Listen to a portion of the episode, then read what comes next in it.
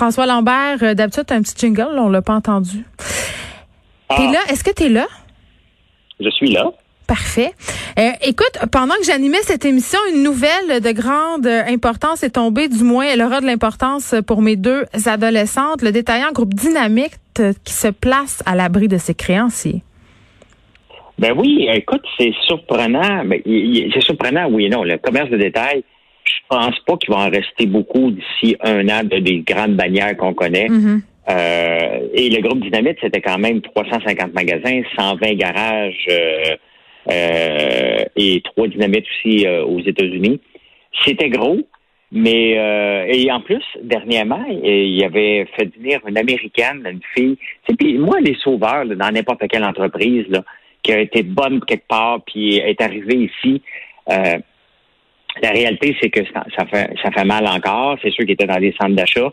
Mais tu sais, le groupe Dynamite, pour moi, euh, je suis pas sûr que c'est un groupe euh, parfait à suivre. On ne peut pas se réjouir de la perte d'une entreprise, mais pour moi, euh, je suis pas si triste que ça de les voir, de les voir tomber un peu, là, même si c'est- c'est dur à entendre. Là. Euh, c'était pas un groupe qui était euh, exemplaire. Là. Mais Mettons. euh, ouais, mais à quel niveau? Moi, je sais que je sais pour la raison pour laquelle ça me fait un peu plaisir cette nouvelle-là, mais je, je vais le dire en deux temps. La première euh, première chose, c'est que ça m'a quand même surpris cette nouvelle-là parce que bien que le commerce au détail soit en crise, puis ça, euh, c'est en point douter. là, on l'a vu plusieurs bannières euh, québécoises qui sont dans le trouble en ce moment, mais j'avais l'impression, du moins, et le mot impression en affaires est quand même très très important, euh, que ça fonctionnait bien parce que c'est ce sont des magasins, que ce soit Dynamite ou Garage, qui sont très très populaires auprès des adolescentes. La plupart des jeunes filles entre 13 et 17 ans s'habillent vraiment majoritairement chez Dynamite et au Garage. Donc qu'ils aient été dans une position financière précaire, euh, je peux comprendre à cause notamment euh, de ce que tu soulignais, leur présence dans les centres commerciaux, le prix des loyers, la crise du commerce au détail, mais ça, ça demeure quand même une surprise pour moi et la raison pour laquelle je me réjouis peut-être un peu, bien que réjouir, c'est un grand mot parce que c'est jamais un plaisir qu'une bannière québécoise tombe, mais c'est le fait que dans le marketing, et puis j'en ai parlé souvent, utilisait souvent des images assez problématiques, des petites filles, euh, bon, des mannequins qui sont majeurs mais qui ont l'air mineurs dans des poses vraiment weird, bizarres, euh, euh, qui envoient des messages assez douteux. Fait que moi, en ce sens-là, je suis pas fâchée. Ben, tu sais, c'est ça qui avait fait les manchettes beaucoup du groupe Dynamite. Je pense que c'est l'année passée que ça avait fait jaser, ça. Ben même au printemps, euh, il y a eu deux, deux grandes campagnes. La première, euh, c'était leur collection euh, de vêtements destinés au festival, là, où tu avais des filles qui avaient l'air bien saoules, qui, qui ramenaient leur ami, qui avaient l'air tout aussi faites, vraiment pas très. Bon, après ça, on a eu une nouvelle campagne de nains, euh, ça fait quelques mois justement, puis j'en avais parlé, euh, où on avait, une- on imitait un peu le langage des influenceurs et qu'on avait euh, une espèce de fille qui avait l'air de vouloir par finir euh, de se déshabiller. Là. On, on empruntait un peu à l'imaginaire des cam girls. Et quand on sait que ça s'adresse à un public adolescent, ben je trouvais ça bizarre comme message envoyé. Là. Je suis pas contre les vêtements sexy, loin de là, mais à un moment donné, quand tu t'adresses à des petites filles de 13-14 ans, il y a une façon peut-être de vendre du linge qui est peut-être sexy, mais d'une autre façon, en projetant une autre image.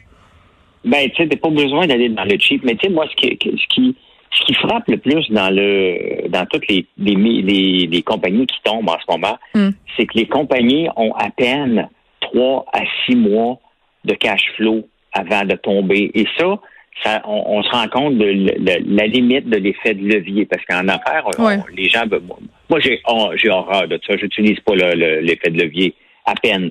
Et euh, on le voit qu'ils l'ont tellement utilisé, que ce soit le château. C'est comme le château, ça fait 10 ans qu'ils perdent de l'argent. C'est impossible pour une entreprise de perdre de l'argent pendant 10 ans. Là. Mais pourquoi ils s'obstinent autant que ça? Euh, Il y a plusieurs aussi faillites euh, de, de mettons, euh, puis je mais si on parle de Caroline Néron, tu t'as des années de bilan négatif, puis tu continues, tu continues. Tu pourquoi ils s'acharnent? C'est ça que je comprends jamais, moi. Ben, tu sais, comme que le- je vais séparer quand même Caroline Néron du château, parce que le château, c'est là depuis 1958-59. Oui, je comprends bien. Pourquoi, pourquoi qu'il s'acharne depuis 10 ans, je le comprends pas. Caroline s'était perdue d'avance. C'était son, son trip à elle, là. Ouais. euh, qui était qui était financé en pensant qu'elle était pour devenir la Michael Kors québécoise, puis il y avait des grandes ambitions. Ça aurait peut-être pu fonctionner, mais euh, il venait d'avoir un exemple fla- flagrant que quand tu ouvres des boutiques, Bleu Lavande qui s'est relevé quand même, qui, qui était tombé, qui est un cas universitaire un peu à la Théo. Mm. Euh, autant que Théo va, va être un cas universitaire, autant que Bleu Lavande en a été un avant. Il faut se servir de ces cas-là pour apprendre, pour ne pas faire la même erreur. Et Caroline était tombée les deux pieds dans la dans la voie de Bleu Lavande.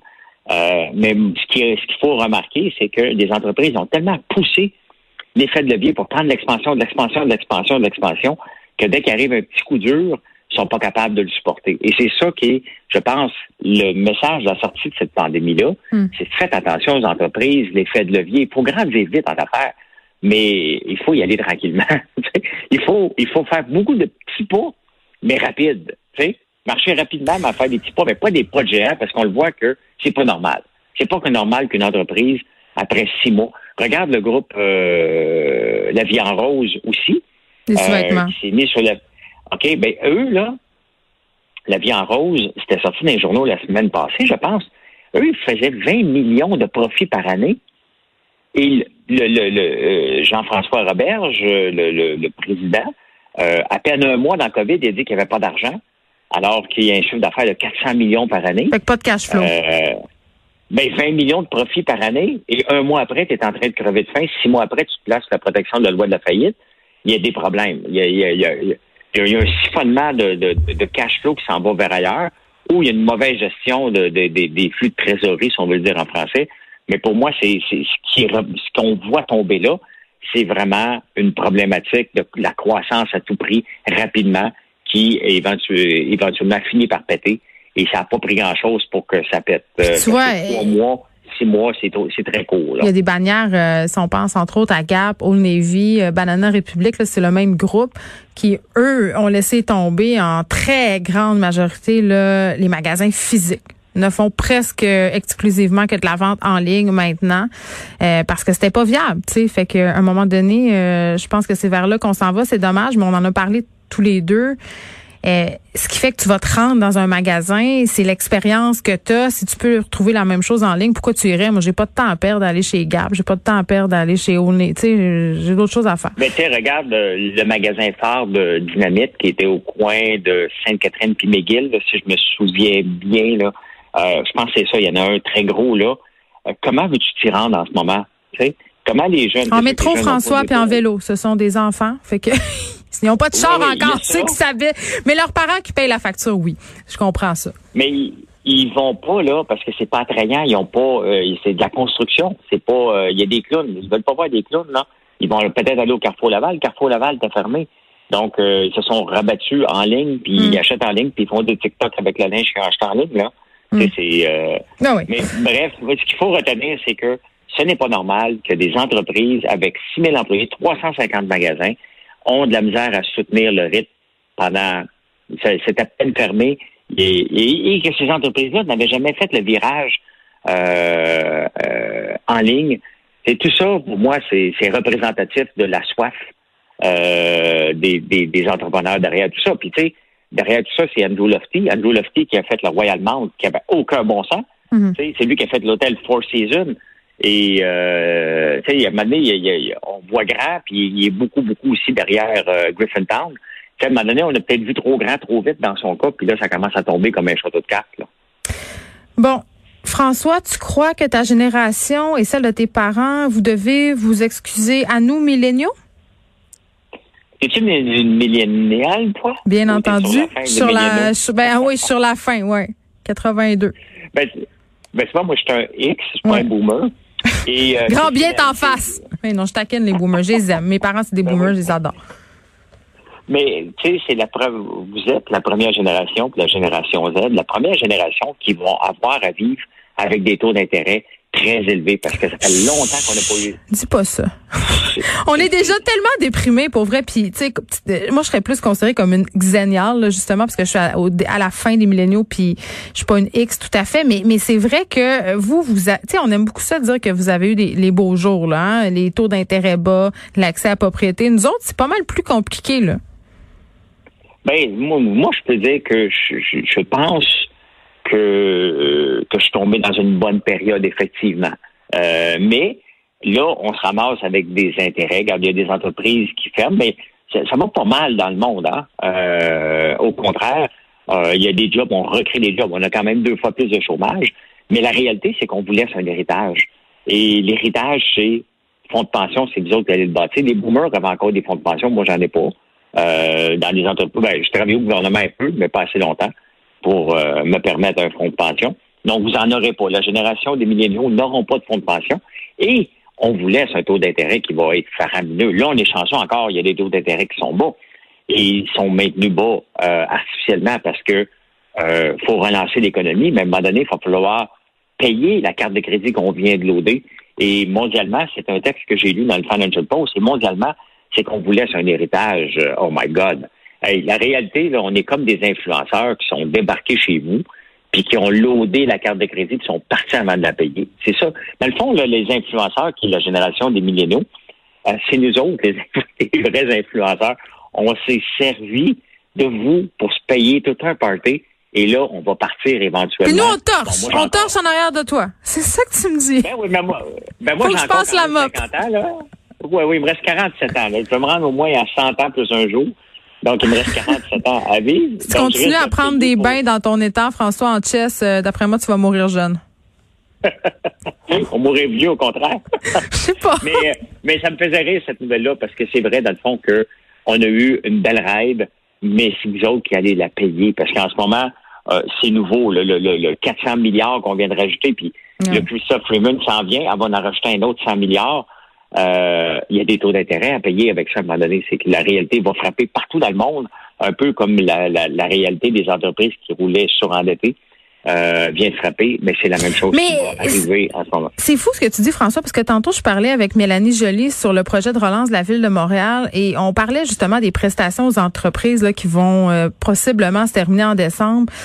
Euh, tu sais, je soulevais la question, je disais, je comprends qu'il faut aider le monde, je comprends qu'il faut donner, euh, bon, de la PCU, euh, toutes sortes de mesures euh, compensatoires parce qu'on traverse ce qu'on traverse en ce moment, mais on semble oublier quand il est question des données publiques que c'est notre argent, qu'il y a quelqu'un qui va faire, on va falloir qu'on paye. Euh, puis on pourra pas s'en sauver. Là, on parle déjà de génération Covid. Donc moi, quand j'entends les gens dire on va aider tout le monde tant qu'il faudra les aider, à un moment donné, euh, c'est quoi l'horizon d'aide Il va falloir que le gouvernement mette un hop, une date euh, butoir où euh, on va transitionner là, hein, vers la fin de l'aide. Ben, ben Geneviève, c'est très simple on est parti avec un taux d'épargne à peu près, de, je vais dire un chiffre, je me souviens plus exact, mais à peu près 5% d'épargne dans les comptes de banque. On est rendu avec un taux de 33. Euh, les, chiffres, les gens ont mis de l'argent de côté dans la COVID comme jamais auparavant. Et c'est pour ça que les, paysagements dans la maison sont, sont, sont, ont tous été refaits, les piscines. Les gens ont de l'argent. Ben, ou se sont euh, endettés plus aussi, là? Il y a ça aussi. Il y en a. Il faut, faut pas oublier qu'il y en a qui en ont eu vraiment, mais vraiment, vraiment, vraiment besoin. Oui, oui. Et, il y en a d'autres qui en avaient pas besoin, qui ont épargné. Et il y a un problème. Il y a un problème parce que ça, ça s'est fait sur le dos d'une génération complète, euh, cet endettement-là. On vient d'endetter en six mois une génération au complet euh, qu'il faut devoir euh, repayer pour ça. Euh, donc, euh, un coup d'engé. Puis, puis tu sais, on n'a pas le temps de parler de Relançons Montréal, mais ça, c'est une autre affaire qui n'a aucun bon sens. On peut en parler demain. Pour moi, c'est... Ça peut prendre une petite minute, là. Ben, je veux dire, ça n'a pas de sens qu'on va mettre encore un autre million pour relancer Montréal. Montréal était designé pour les touristes, pour les attrapes touristes et pour les gens qui viennent travailler au centre-ville. Le télétravail, on l'attendait, le télétravail, comme on attendait le Messie et qu'on on va l'attendre toute notre vie. Maintenant, le télétravail il est là pour rester. Euh, dans les pas dans les mêmes proportions, mais il est là pour rester et il est là pour euh, c'est notre nouvelle façon de vivre. Les centres-villes tels qu'on l'a connu, là, j'ai fouillé, j'ai lu énormément là-dessus en fin de semaine, et il n'y a pas de réponse nulle part. Il n'y a personne en ce moment qui a une réponse que nos centres-villes vont ressembler à quoi? Puis là, on va mettre un million pour faire quoi? Pour faire quoi? Pour euh, analyser que le télétravail est là pour rester, on le sait. Euh, pour analyser que Montréal était désigné pour les touristes, puis là, il n'y en a plus. La réalité, c'est qu'on a mis, Montréal a mis tous ses œufs dans le même panier. Attirons des touristes l'été, un peu comme les agriculteurs au mois de, au mois de mars-avril. On travaille deux mois, la pédale au fond, on ferme boutique, puis on se revoit l'année prochaine. Montréal a été désigné pour ça, que du tourisme qui viennent payer des chambres d'hôtel overpriced durant l'été, qui achètent de la guenille dans le vieux, dans le vieux port et qui repartent. Puis les gens ont fait de l'argent parce qu'ils ont vendu une bouteille de sirop 25 pièces une petite bouteille de 100 millilitres qui en vaut qui en vaut 3, 3, 3 piastres quand on étire le, la, la. C'est ça que Montréal a été designé. On s'est en allé là-dedans en disant touristes, touristes, touristes. On va amener des congrès. On voulait agrandir le palais des congrès. Une chance qu'on ne l'a pas agrandi. Donc, on a vraiment amené tout touriste, mais il en est resté très peu pour les Montréalais. Qu'est-ce qui est resté pour les Montréalais? Qu'est-ce qu'on a comme héritage de tout ça? On a des rues qui sont fermées maintenant, euh, des commerces. on a la place des festivals, François.